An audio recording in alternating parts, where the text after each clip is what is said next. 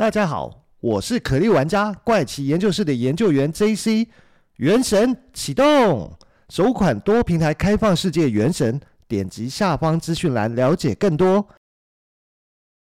嗨，大家这周过得好吗？欢迎收听怪奇研究室，我是研究员 JC。那在这集节目开始前，我想先感谢所有的听众朋友的支持，才能让我的节目一直创作到现在。然后特别也要谢谢在 Mixer Buzz 上面收听我节目的听众朋友们。那另外我也要跟在 Mixer Buzz 上面听我节目的听众们。朋友们宣传一下，就是我现在在 MixerBox 上面也开启了赞助研究经费的一个支持功能。如果说你们觉得我的节目是有趣的，那也欢迎大家可以小额的赞助我的节目研究经费。那我也会不定期在 MixerBox 上面开启专门的主题讨论房间，那邀请这些赞助的朋友一起进来讨论这些特别有趣的主题。或者是邀请其他的创作者一起进来跟我做一些有趣的分享给大家。好了，那我们就开始今天的节目，来跟大家分享这周要跟大家分享的故事吧。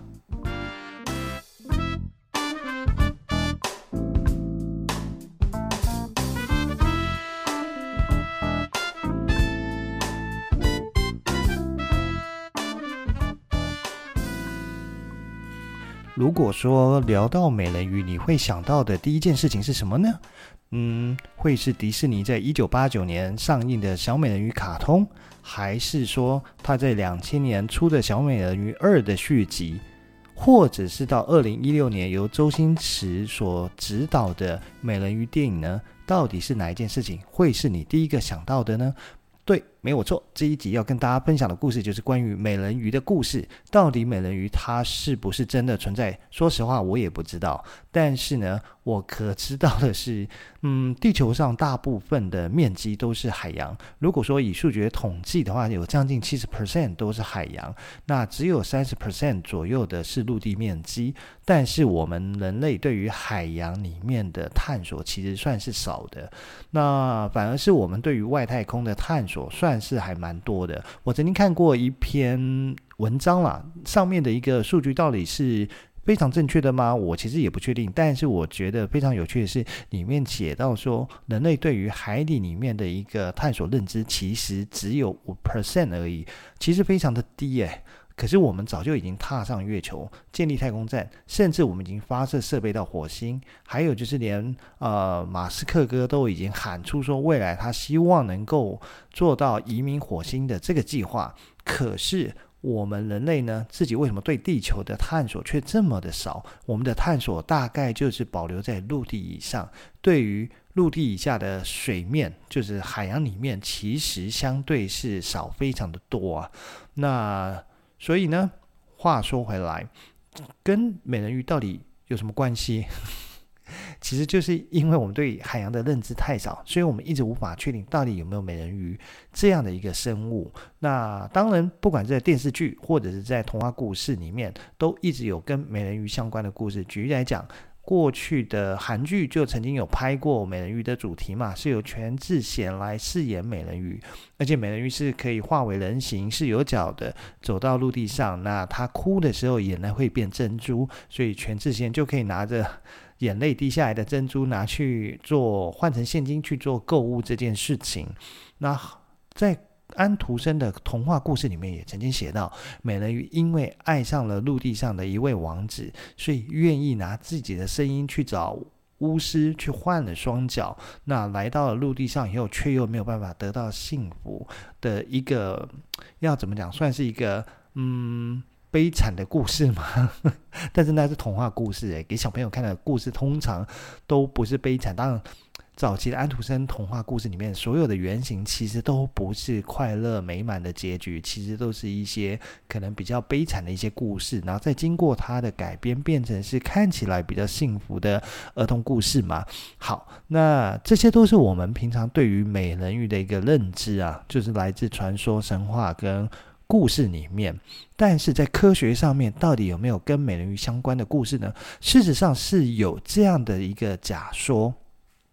那在科学上面的人类进化论，我们大家都知道，根据进化论来讲说，诶，人类是从猿猴进化而来的。但事实上，是不是真的是从猿猴进化而来？其实也没有人敢做百分之百的确认啊。毕竟你看电影里面也有很多这样的一个题材去讲说，人类其实不是猿猴进化而来的，人类是可能像是普罗米修斯这个电影，他是从外星人，他喝了一瓶药水，把自己分解后，那。跑到水里面，那就慢慢的形成各种的微生物的起源。那后面就慢慢的形成各种的生物，然后包括了有人类这件事情。所以当然这是电影，这是电影，这是科幻电影上面的一个情节。但是有没有这样的可能，很难讲。我们也看过一些小说，像是海奥海奥华的预言里面也曾经讲过说，诶，人类其实是从外星移民过来的，尤其是地球上面的白种人、黄种人跟黑人，分别是来自不同星球的移民。然后我们过去也曾经看过有所谓的自称自己是金星人的呃老外，他们也是说，诶，其实是有部分的金星人，他们是隐藏在地球这边的。或者是，又或者是 有所谓的蜥蜴种族，他们可以把自己的外表变成像是地球人，呃，一般的地球人，对，融入在我们的生活里面。其实我们也不知道这些故事到底是真的是假的。但是呢，我们先回到我们自己的科学研究上面，自己的科学研究上面，至少是说我们是从从猿猴慢慢的进化过来。那。如果说这个说法是真的，那美人鱼会不会也有可能是在这个进化过程中发生了什么事情，所以产生出了美人鱼这样的一个物种呢？首先，我们来看一下在科学上面的人类进化论，在远古时期的时候。有一段时间是叫做古猿的一个称谓，但是它到南方古猿之间却存在四百万年的一个空窗的缺口。这四百万年到底发生什么事情？四百万年时间其实非常的长，它值不值得，或者它足不足够让一个物种演化成另外一个物种？这其实时间上应该是足够的哦。那到底这四百万年之间的空窗期，没有人知道，因为这段时间没有人挖到，科学家并没有挖到相关的一个证据，或者是呃化石，能够让我们去做研究，说这段时间发生的事情。那接下来呢，从南方古猿再到下一个阶段的人猿之间，也存在着二十万年的空窗期。所以这两段的空白的空窗期，其实都是没有被发现过任何的科学证据跟化石，所以我们没有办法去判断到底在这。之间的时间呢，到底在人类的进化上面发生什么事情？于是乎呢，在英国有一位爵士，他同时是英国牛津大学的一个生物学家，海洋生物学家，他叫做阿利斯特哈代爵士。他在一九六零年的时候，就针对第一段空窗期这四百万年提出一个假设，这个假设呢，就叫做水源。水源就是水，水里的水跟猿猴的猿，水源一说。所谓的水源的假设呢，其实就是一种对于人类演化过程中的一个假设。这个理论是讲说，其实，在之前就是古猿这段时间，嗯，我们跟水源或者是后面的南方古猿都有相同的祖先，就是古猿。那可是在这段时间发生了分歧，那南方古猿就是留在陆地上继续的进化跟生活，所以慢慢的进入到下一个阶段。可是水源呢，是在这段时间，它开始发生了一个半水期的时代，所以呢，慢慢的它才会发生说，诶，后面发生成两条线，一个是猿猴在陆地上生活，一个是猿猴进入海里生活，慢慢的、慢慢的，这开始发生分歧。那这个是关于水源假说的一个大概的故事啦，一个理论。那。为什么他会提出这样的假设呢？因为呢，有不少科学家观察到人类跟所谓的水栖哺乳类生物生物之间有存在的一些类似的生理结构。举例来讲，说是那个体毛的部分，还有就是在呃类似手指有类似蹼的一个构造这件事情，所以他们就是用这种方式去推测说，哎。这也许人类真的有可能曾经进入海底一段时间，后来有部分的又回到陆地上，演化成现在人类。可是有些没有回来的呢，它就继续在海底演化成另外一种物种。只是说这件事情，因为我们对海底的认知实在是太少了，前面讲到只有五 percent 嘛，所以没有办法有任何的证据去支持这个理论，所以它终究是沦为一个假设的部分。那。当然，这个假设的原因还有一个另外的一个考量，就是说大家都听过有所谓的大洪水时期，很多故事里面都提过大洪水。那之前的在讲说苏美文化的时候，也曾经提到有类似大洪水这件事情，很有可能就是说，真的在地球过去非常远古时期，真的发生过类似这样的事情，导致水平面是整个升高的。所以呢，猿猴它被迫不得不进入水底生活，呈现一个。嗯，海陆双栖的生活形形态吧。那慢慢的，后来适应了这些海底的生活呢，他们并没有，但并没有想永远生活在海里了。那后来水平面可能又下降了，所以才会有一些人又回到陆地，其他继续留在海底里面发生的这个分歧。所以这个就是哈代的说法。呃，哈代他当然前面刚刚提到嘛，当然这些科学家是有些根据嘛，包括说，呃，人类跟海豚、鲸等海洋的哺乳类动物类似，都没有浓密的体毛，这件事情跟一般的陆地上的其他哺乳类动物不太一样，它们其实可能身上有非常丰厚的浓密的一个体毛来作为保暖这件事情。再来就是说，我们的可能皮下脂肪比较厚吗？还是泪腺、呃，汗腺？的发达排汗作用也跟海洋动物类似等等，会有这些的嗯类似点，所以才会衍生这样的假设。可是关于这样的假设，在后来也都被其他的科学家给推翻了。这边就先不跟大家介绍，到节目最后面的时候再跟大家介绍说被推翻的部分是关于什么样的事情。那。我们回来看看，说，那我们如果来爬一些以前的古书，有没有办法爬得到跟美人鱼相关的一些介绍？事实上是有。在一本古书叫做《山海经》里面的《海内南经》就曾经记载，有一种名为蛟人的物种。蛟其实是一个鱼字旁跟一个交通的交，然后叫蛟。那蛟人这个物种哦，那书上的形容其实太文言文，所以我大概自己脑补一下，我用白话文我的方式来跟大家分享。它大概是说哦，在有过去有四个国，他们都是在啊遇水的一个南方啊。那这边有一种形容当地人的名词，叫做楚呃叫做。比尔人就是他的耳朵，其实是用锄头让他耳朵分离，然后下垂作为装饰啊。其实这是一种。古代南方、西南方少数民族的风俗，其实就有点像是我们看到有些少数民族，他们会喜欢在脸上纹身啊，或者是有些像非洲的一些民族，他们会在脖子装那种金属环，然后把脖子拉得很长一样，这些都是属于当地少数民族过去的一种传统啊。那所以他们就叫做鲛人，但是他们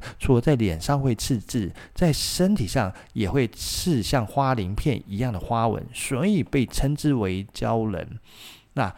其中呢，鲛人的外表呢，被形容是人头鱼身，长着四只脚的鱼。后来呢，关于鲛人的事情传到日本，就成为日本人鱼最原始的一个形象。哈，后面其实也会分享日本关于人鱼的故事，但这边我们先继续把《山海经》的故事讲完。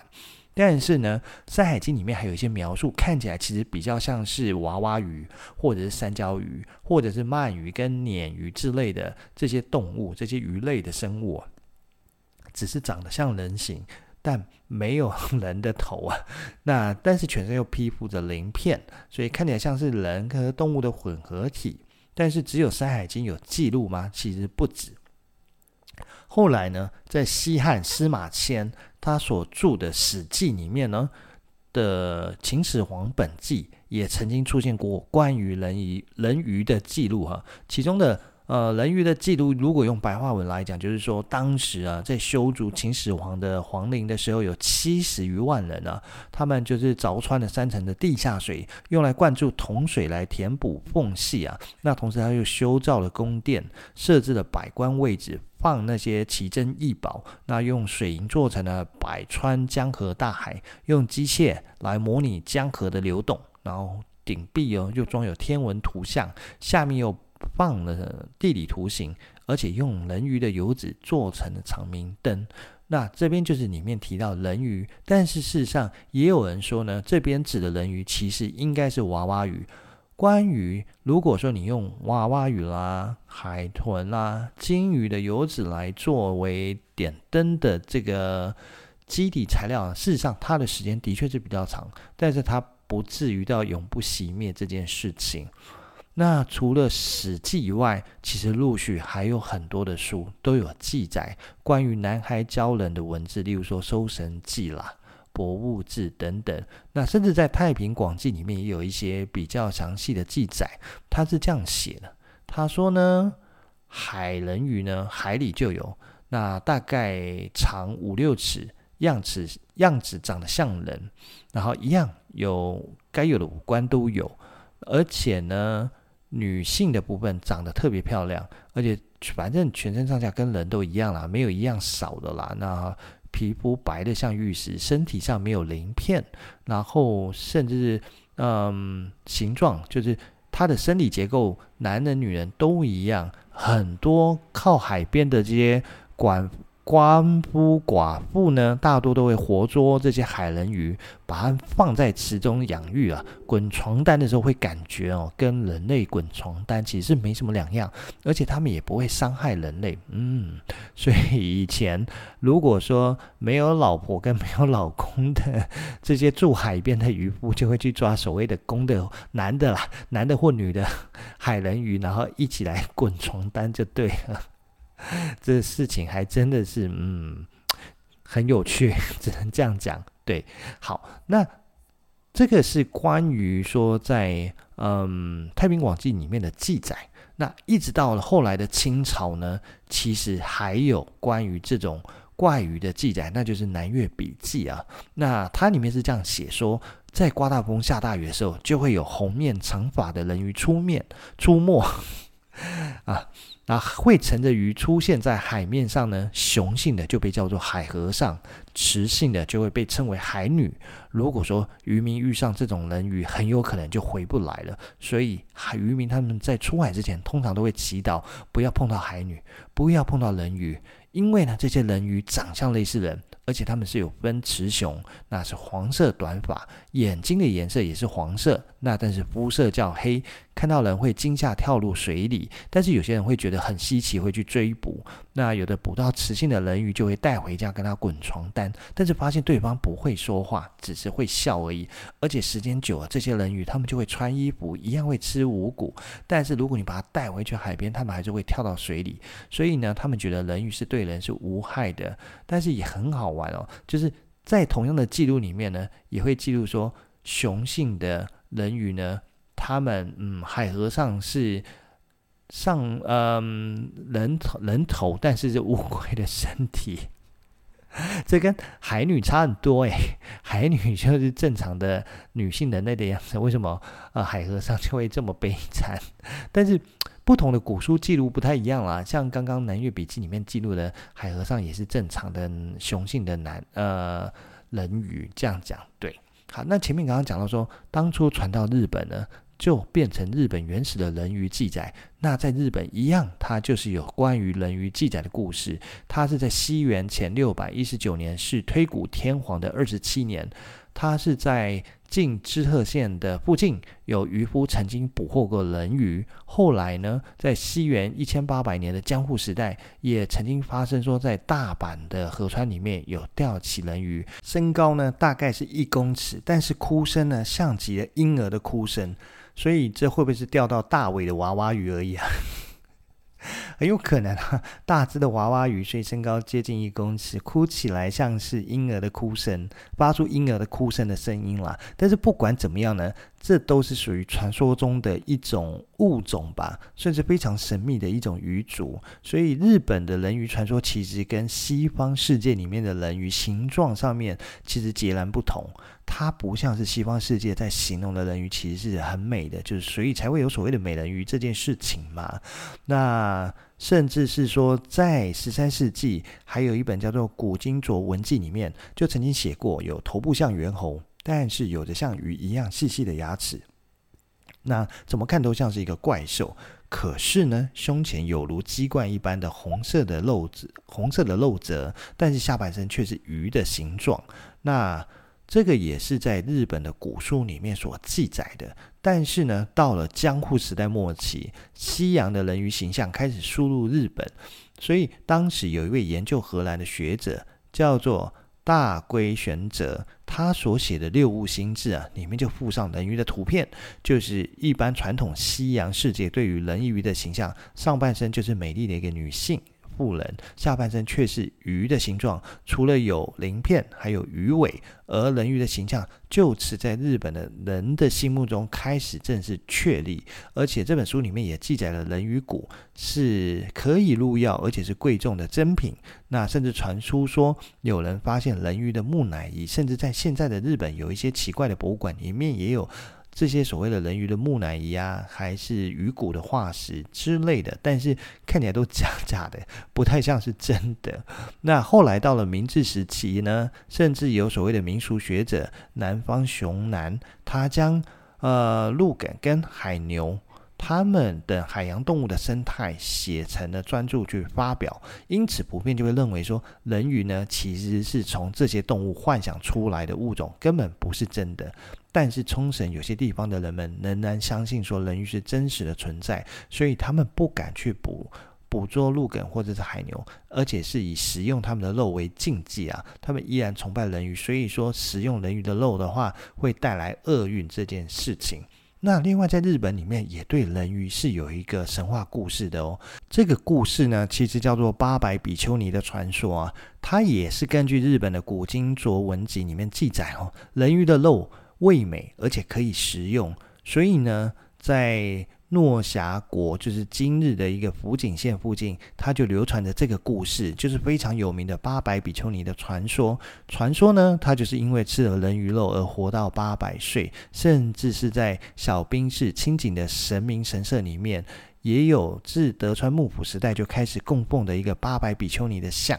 他的故事当初是说，在落霞的小兵里面住着一位叫做高桥的男子。某一天，他因为捕到一条人鱼，那把人鱼吃掉了。但是这个故事呢，有非常多不同的说法。其中一种说法叫做说，高桥是在山上或者是海上迷路，而误闯了一个非常神奇的地方。回家时候就带着人鱼肉回家。那他就觉得，既然都带回来了，就来吃吃看吧。可是大家都觉得太恶心了，那都不敢吃。只有好奇心很重的女儿吃了人鱼肉，于是呢，他就获得了千年的寿命。但是觉得说，因为世事无常，于是他就出家为尼，在各国旅行，并将最后两百年的寿命呢，借由仙术去传送给了天皇。于是晚年他就回到故乡诺狭，住在草庵里。此时他已经活了八百岁，最后面呢，在山泉旁边含笑而终。于是他的徒弟就将他葬于泉水边的大石头下，追封师傅为八百比丘尼。所以这就是八百比丘尼的故事的由来。那讲完的这些，其实都是关于东方对于人鱼的一个故事啦。那西方最有名的，当然就是安徒生童话里面的美人鱼。可是呢，当然西方里面对于美人鱼的说法，就是说。它经常会出现，例如说出现在呃莱茵河畔呢、然后用它冷艳的凄美的外表以及哀怨动人的歌声来迷惑过往的船夫，使其失去方向，最终沉入河底啊。那除此之外呢，在波兰的首都华沙，人鱼也是当地的象征。也同时也是华沙的守护守护神了，所以从十六世纪开始，人鱼就出现在华沙的一些象征物上面。那在华沙里面，这个城市里面，你也可以看到很多跟美人鱼相关的一些事物，例如说华沙的老城广场就有一座人鱼雕像。但是呢，神话故事里面到底有没有其他跟人鱼有关的？事实上也还是有啦，像希腊神话里面就有半鸟半人的海妖赛莲啊。那是说，他总是出现在狂风暴雨的海上，然后在岸边唱着凄美动人的歌声来魅惑海上的水手们，让他们所驾驶的船船去 撞到岸边的礁石啊。那借以让他们沉船之类的。这其实跟人鱼的故事听起来非常像，只是说这边叫做半鸟半人，但他所做的事情都跟人鱼做的事情一样啊。但是这些毕竟就是神话故事嘛，我们都无从可以考证，跟现代的科学差距太大。那所以，我们来回头来讲讲前面提到的关于我们怎么去推翻海员的假设呢？因为前面有提到说，人类跟海豚、鲸啊等海洋哺乳动物类似，都没有浓密的体毛，所以呢，他觉得这是一种呃证据。证明我们其实是跟海洋哺乳类是类似的。事实上呢，无毛的形状，它的确可以减少水的阻力，但是它会大大的加速了我们表面的热量散失。那水比空气其实更容易导热哦，因而水生动物的热量散失的速度远比陆生动物还要快。那所以鱼类基本上都是冷血动物，它们不需要保持体温，但是我们人类不行。如果我们长期生活在海中的话，应该很快的就会丧命了。所以就会看过很多跟沉船电影有关的内容，例如说铁达尼号为什么会说在水面上很容易就会失温而丧命，其实就是这样的原因。所以其实很多的。海洋哺乳动物其实也是有浓密的体毛，比如说海獭，海獭就非常重视体毛的作用，所以我们可以看到很多关于可爱海獭的一面，它都会常常在整理它的毛发的部分，这就是一个非常大的一个差异点。而其他特征的部分，当然科学家也相继的提出反对的理由，所以其实水源说为什么后来没有人再继续提起，就是因为太多科学家觉得它不可信的程度比较大，可信的程度太低，所以就慢慢的就没有人继续去讨论它。但是最好玩的是什么？在二零一二年的时候，有一个西方的电视台叫做 Discovery，它里面有个动物星球频道叫做 Animal Planet，它竟然拍了一支纪录片。后来这纪录片当然 他自己都承认是假的啦，他拍好玩的，他只是拍一个呃。把它当作是电视剧般的纪录片，它这个纪录片里面呢，其实叫做《真实的美人鱼：科学的假设》。它的内容是这样讲的：说，在一九九七年的时候，美国的海洋及大气总署 （NOAA） 的科学家在太平洋录到一种神秘的声音。经过海洋专家的辨识，哈，这个声音是一种不知名的海洋生物所发出的。所以到了二零零四年的时候，华盛顿州的两个男孩拍到一个不像鲸鱼的生物。但是这个画面实实在是没有办法对外公开，因为被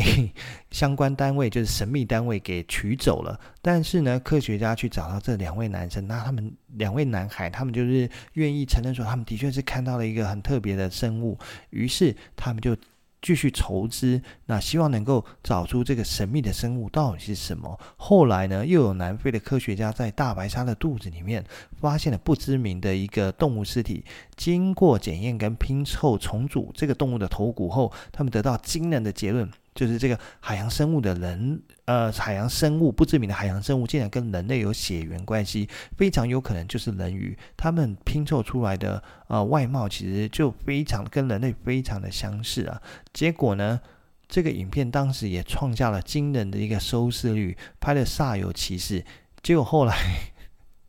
M O A 出面否认世界上没有这种生物，这个事情才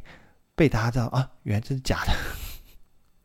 这些里面的科学家原来都是演员，都是动物星球频道找来的演员拍出来的节目内容，那让大家误以为真，一直到 M O A 出来告诉说没有这件事情，大家才觉得啊、这是假的，好了，不要相信他。但事实上，你问我，我相不相信有美人鱼的存在呢？基本上，我是觉得应该是没有美人鱼的存在。这并不是说我不浪漫，不去相信美人鱼这么美丽的一个神话故事，而是我觉得。我们从一些进化论来推敲好了，它应该就是不存在。首先，我们都知道鲸鱼是啊、呃、海洋最大的鱼类动物嘛，那。我们也知道它其实是哺乳类动物，甚至知道它曾经生活在陆地上，后来不知道为什么又回到海里去，才慢慢进化成鲸鱼。我们如果从科学证据来看呢，鲸鱼的前身被推敲是最接近鹿的偶蹄类动物，它的身材大小大概就只有鹿那么大。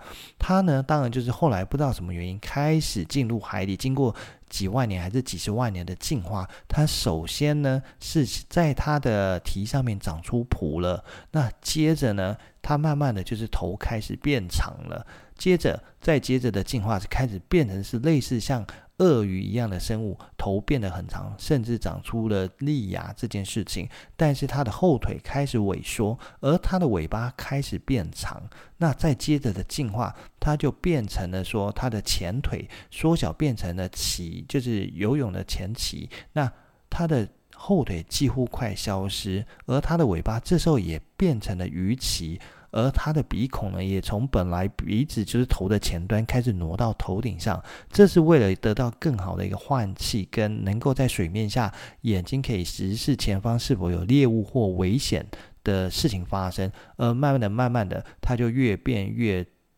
像鲸鱼，对，然后就长大了，变成现在的鲸鱼。而他们的沟通方式也开始变成现在的这种鲸鱼特殊的沟通方式。他们的声音的声波啊，其实就几乎类似我们的名字一样。所以他们其实鲸鱼跟鲸鱼之间的辨识是透过声音可以辨识说，诶，它可能是叫做 A，或者是叫做 B。那再来呢？金鱼其实还是保有肺部的哦，也是因为有肺部，它其实没有办法潜入深海，因为海压、水压会把它的肺部给挤坏掉，所以它们通常还是会保留在接近水面的位置游泳。好，那。如果这样一听，你就知道它的前身是类似鹿的偶蹄动物，可是下以后完全变化这么大，不止长大了，整个外形都不一样了。那如果你想看是人猿进入海里，它的样子难道还会像人吗？上半身还会是人吗？很有可能也完全不像人。所以在这种情况下，它有没有可能长成海牛？我觉得是有可能的，还是长成海狗？也非常有可能的，所以如果说你问我相不相信有美人鱼的存在，我就会觉得，如果根据鲸鱼的演化来的话，应该是不会有美人鱼的存在啦。那或许真的有美人鱼存在，是我错了也不一定。但事实上，目前的科学没有办法去证明这件事情，所以呢，我个人是认为没有美人鱼的存在。好了，那今天时间差不多，就先分享到这边，下一集再跟大家分享有趣的故事哦，拜拜。